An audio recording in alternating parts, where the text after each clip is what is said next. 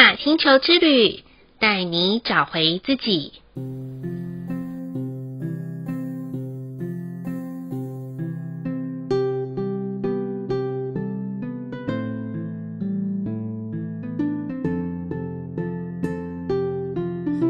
亲爱的听众朋友们，欢迎收听玛雅星球之旅的频道，我是 Joanna。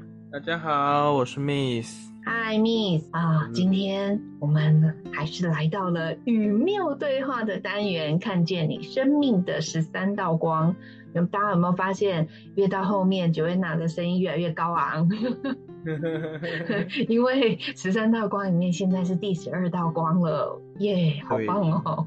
好，我们今天要说的这一道光呢，我刚刚有稍微复习了一下，红、橙、黄、绿、蓝、靛。好，那我们这今天的第十二道光是变色。好，那第十二道光的大灾问是什么呢？那我们请那个缪来告诉我们。第十二道光，它的大灾问就是：当一切都是幻觉，我该如何定义真实？当一切都是幻觉，我该如何定义真实？嗯，这样是我已经到了外星球了吗？当一切都是幻觉，还是我到了一个什么样子的世界呢？我们可不可以请缪来告诉我们？好难懂呢。其实那是因为对于电色来说，电色它的关键字是游戏、认定跟超越。对于电色人来说，人生如同一场游戏一般，所以他不会把事情看待的太过于认真。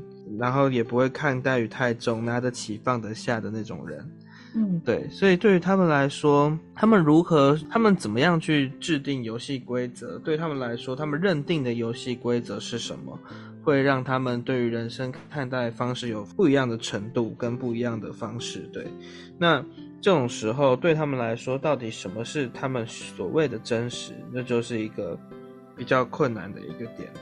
对。所以他们的大哉问才会在这边。明白，那这意思就是人生如戏吗？戏如人生吗？类类似这样子的感觉。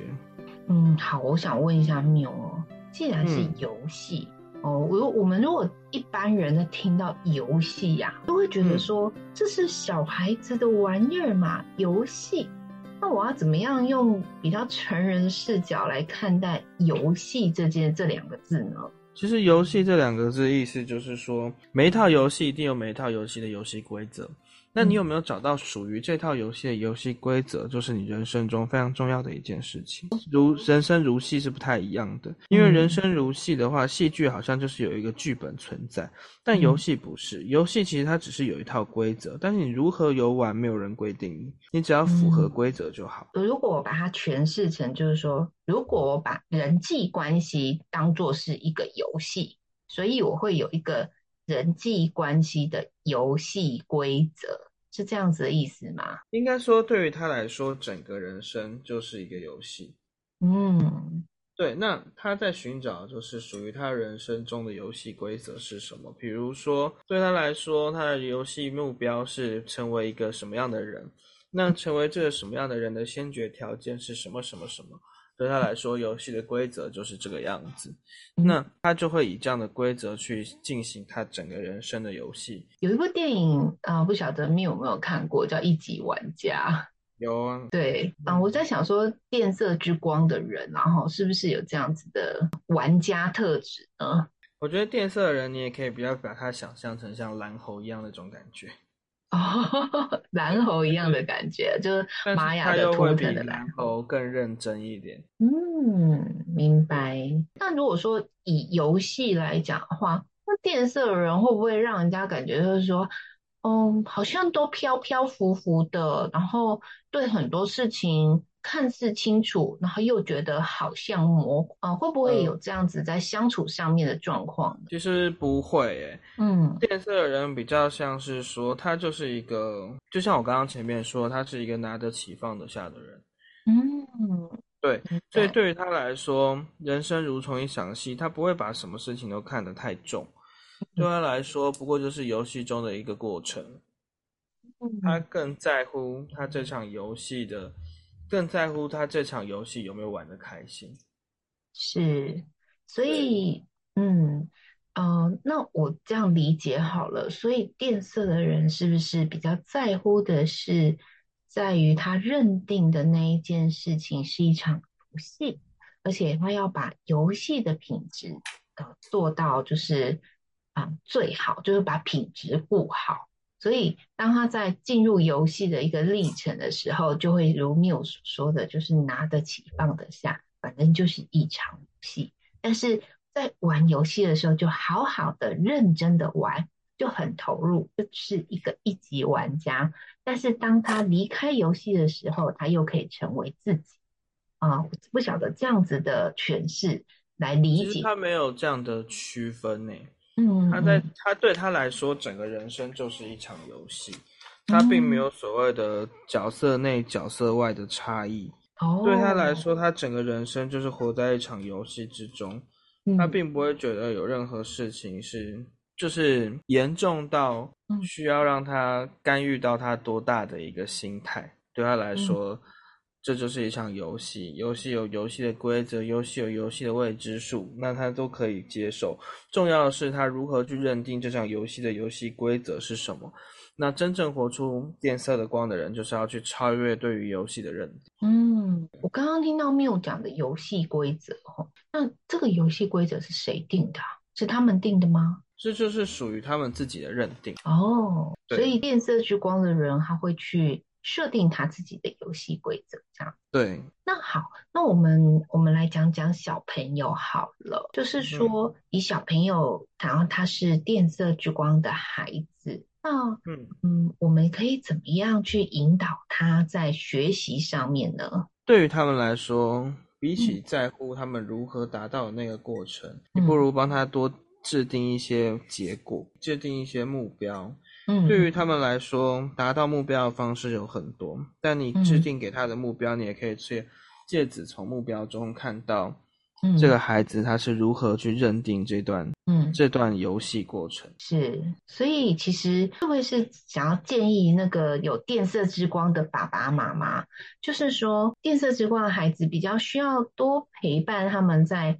就是学习的一个历程上面，其实是可以多观察他们的一些状况，然后再来去引导他们学习，是这个样子吗？其实不太需要去引导他们学习，就像我说，他们有自己的游戏规则，你的你不一定能够理解他的游戏规则，又或者是说他的游戏规则不一定符合你所认定的世界标准，嗯，但是他们有他们自己的规则，可以去达到他们想要达到的目标。嗯嗯，可是如果是以小朋友来讲的话，那他自己设定的游戏规则，那这样子大人会不会很难去理解他？问题是要看待的是，这取决于父母怎么看待这个世界，跟怎么看待这个小孩。嗯，因为对于我们现在的时代来说，本来就是一个小孩有可能比我们的认知还要更加的厉害，更加的不受局限。嗯，那这种时候，我们到底该限制他，还是该放手？但如果你觉得你的经验比小孩更有更为重要，你需要引领小孩的话，那你可能可以给他一些建议，嗯、但也不要过多的干涉。听完缪的分享，我会比较建议爸爸妈妈就是多给他们一些他们的空间，然后去欣赏他们在创造游戏里面的规则啊，试着跟他们做一些交流跟理解。嗯搞不好爸爸妈妈也可以跟他们一起玩这一场游戏，也说不定哦。嗯，变色之光的好处就是你不太需要担心他的情绪问题。是，嗯，他们比较比较比较难遇到这一类的问题。那好，我们换换成人好了，因为职场人士如果是有变色之光的，嗯，我们讲不管是同事啊，或者是主管，他们比较适合在职场。扮演什么样子的角色呢？其实他们会是相对来说比较有趣的人，但是他们有趣是有趣在他们的认定范围内，所以相对来说他们也会有他们死板的地方。对他们来说，他们认定的游戏规则就是这个世界的准则，你没有办法很轻易的突破突破他给予自己的这套游戏规则。嗯，这样好像有一点点难相处呢。可是他们会是一对有趣的人，你只要不要去怎么说。对于大众环境来说，电色是一个很不错的人，但是你是否真的能够跟他交心，那是另外一回事。是，那我用一个换一个方式来讲好了，是不是电色之光的人，他可以成为职场上面的一个我们讲开心果，或者是缓和严肃气氛的一种调节人士？你知道，有时候职场里面其实还蛮紧张的，你知道吗？有时候呃都是比较严肃的。就是现在所谓的社交牛逼症，哦，社交牛逼症。没有啊，就是很会社交的人，但他们的会社交不代表他们爱社交，哦、对，就是在社交的场合的时候，他们就社交场合的角色，但是他不见得他是一个很爱社交的人。哎，我觉得这有一种一种感觉，因为其实演员也是这种状态啊，嗯、就是做什么像什么，演什么像什么，然后在哪一个角色，他就会把这个角色诠释得很好。那当然，如果他换下一个角色的时候，他也可以把下一个角色诠释得很好。但是你说他真的很喜欢演爸爸吗？可能未必啊。但是在这个设定的一个剧本里面的时候，他可能就是演爸爸这个角色。这是我刚刚听完 Miu 的感觉啦，就是你说电色之光，如果是职场人士的感，不晓得这样子有没有呃认知上面的误解？这样蛮像的。那我觉得也是挺好的耶，就是因为其实我觉得就很有一种八面玲珑的一种感受，你知道吗？就是它对我来讲就好像。听完电色之光，就好像一个万花筒，就给我一种万花筒的感觉。就我可以从每一个角度这样子看，如果我用别的视角来看的时候，我觉得它可以有不一样的变化耶。嗯，呃，就是刚刚听 Miu 分享的时候，我觉得诶有这样子的一个灵感出来，这样。嗯，那就像他关键字里面提到的，他其实最重要的一件事情是他有没有办法找回他那份。超越的力量。如果他的认定没有办法超越自己的认定，嗯，就是他没有办法随时超越自己的认定，那它就会被限缩在一个很局限的范围之中。是，哎，那它跟星际玛雅的调性里面是光谱调性是呃有相对应的。那光谱调性的关键字就是解脱、呃消解跟释放。嗯，那这其实跟变色之光在。啊，就是十三道光里面的那个关键字里面有这样子是有什么样子的关联性的？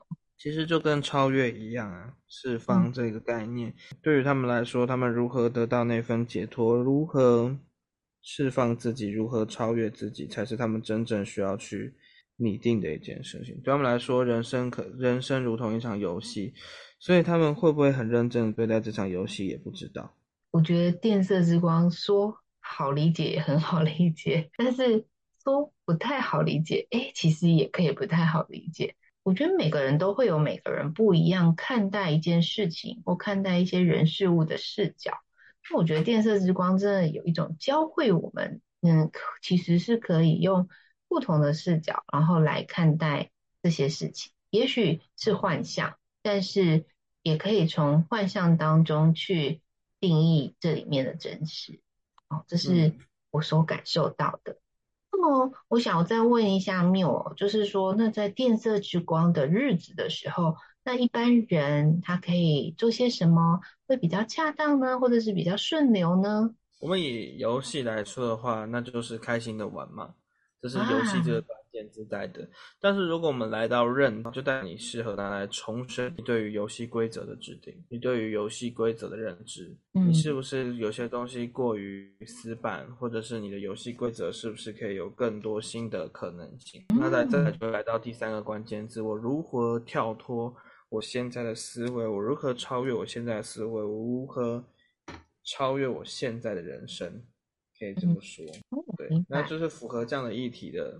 都适合在这样的日，在电色的日子做，嗯，哇，那看起来那电色的日子可严肃，也可以放轻松，哎，就是刚刚你所讲的，好像这一体两面都可以。可是 Joanna 比较懒一点哦，我觉得我一定会在电色之光去放轻松，就是会想要比较开心的玩，这样，就是要去取决到那份平衡。有些人就是看待人生过于的严肃，有些人就是看待人生过于的，就是过于的放放松，甚至到放弃。嗯嗯，就像人生是一场游戏，对我们来说，我们可以人生就是一场游戏，嗯，所以我们开心就好。但有些人也可以变成人生就是一场游戏，我何必如此认真？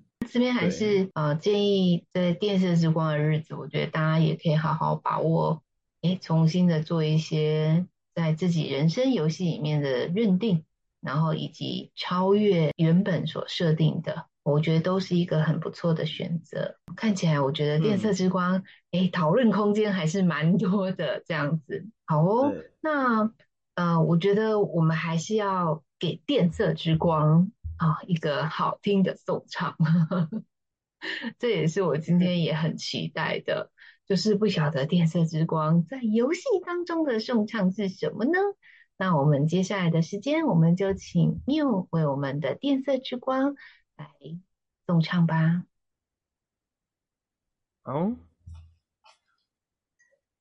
那我们一样找一个舒服的姿势，找一个舒服的位置。让我们慢慢的闭上我们的眼睛，保持身体的放松，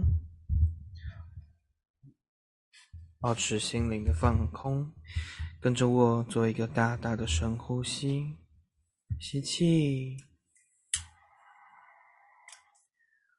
吐气。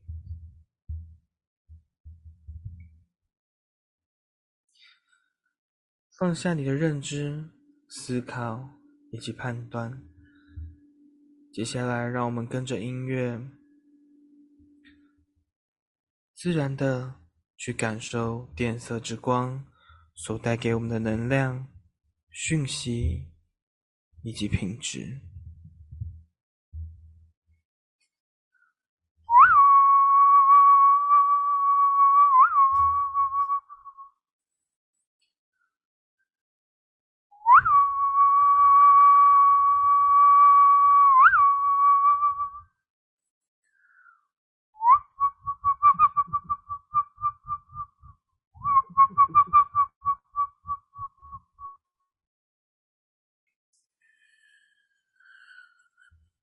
Dumai Abalum Zaha Mei Bazozo Maha Sebazi Mazozo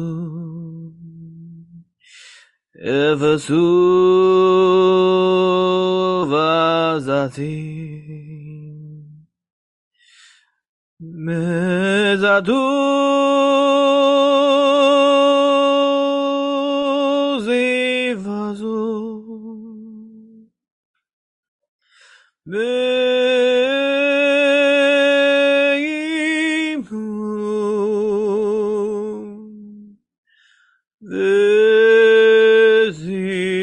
Vezimashimatu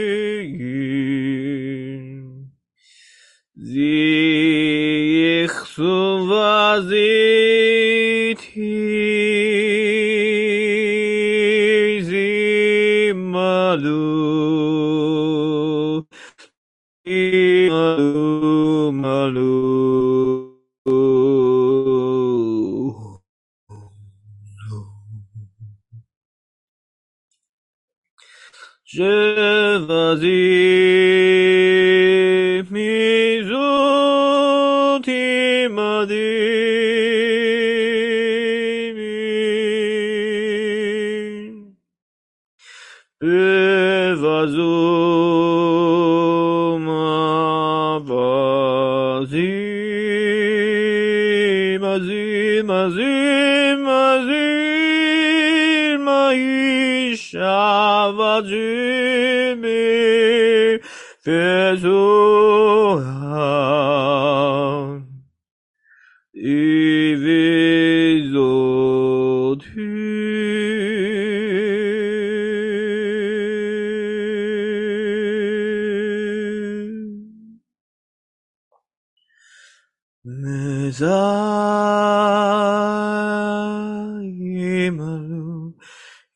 伊玛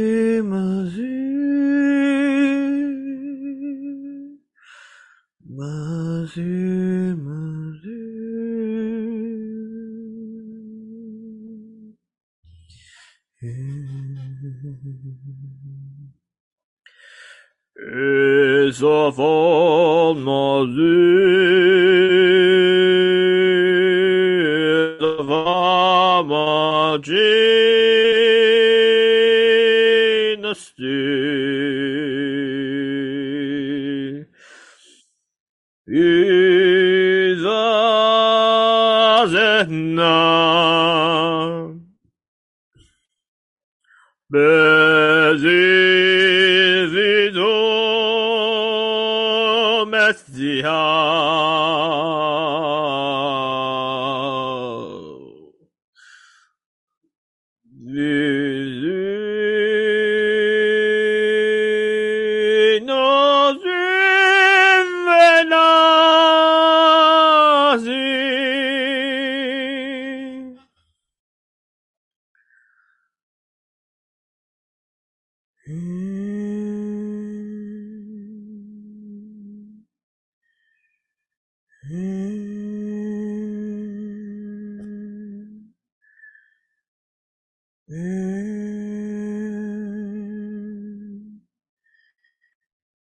Mm-hmm.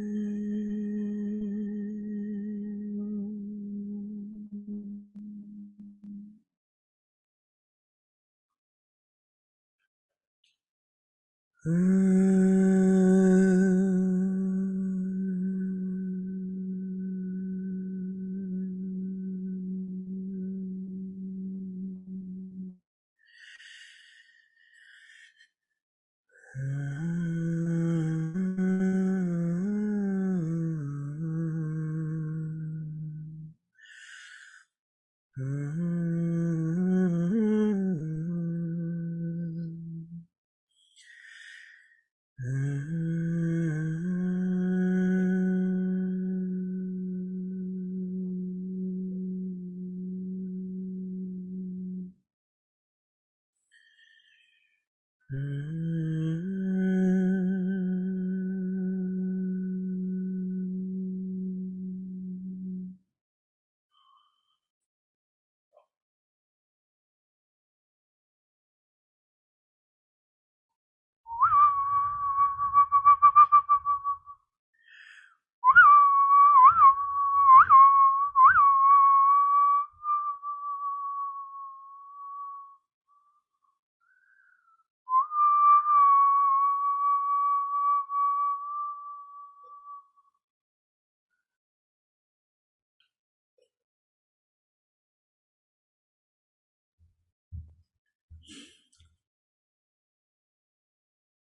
让我们将这份感受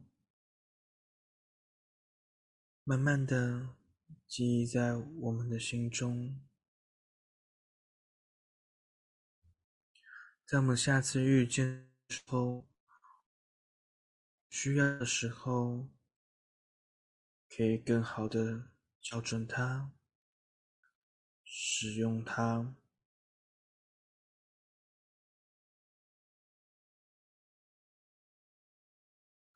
保持身体的放松，保持心灵的放松。跟着我做个大大深呼吸，吸气，吐气。动一动自己的双手，动一动自己的双脚。在你准备好的时候，就可以慢慢的回到这边，并且慢慢的睁开你的眼睛。嗯，今天听完 Miu 的颂唱，我有问题想要问。怎么了？就是为什么今天那个电色之光的颂唱听起来怎么有一种淡淡的哀伤啊？今天听完的感觉就觉得说。好像是呃人生的酸甜苦辣，重新好像一种跑马灯，然后就跑一次的感觉这样子。这是我我今天听的感觉，我只是很好奇啊，就是说，嗯、我是好奇宝宝嘛，我想为什么今天的颂唱。哦，有一点点的哀愁呢。这还是比较多是个人的感觉，对，嗯，不一定每个人听的都会是这样的感觉。哦，明白。好，因为 Joanna 故事还蛮多的，嗯、如果有常常 听马雅星球之旅频道的听众朋友们，应该知道，你只要往前翻啊，几乎都是 Joanna 的故事这样子，哈。啊，也是我生活上面的一些实践啦。那我想说，可能就是因为过去的一些经历，那也让我在听电色之光的时候的这个颂唱，我觉得特别的有一种浓浓的感伤感。但是我觉得还好，就是啊，听完之后我觉得，嗯，没有关系，一切都过去了，就只是一场游戏。我应该保留的是嗯游戏之后的真实的自己，这样。好喽，那我们这一集的玛雅星球之旅就播报到这里喽。那再一次谢谢关注、收听和五星按赞在玛雅星球之旅频道的听众朋友们，同时提醒加入我们拉 at 的新朋友，要记得发一张贴图给我们，才能看到你哦。如果在你听完这一集有所收获的话，欢迎分享给需要的朋友们。再次感谢大家的收听，我们下次见喽，拜拜，拜拜。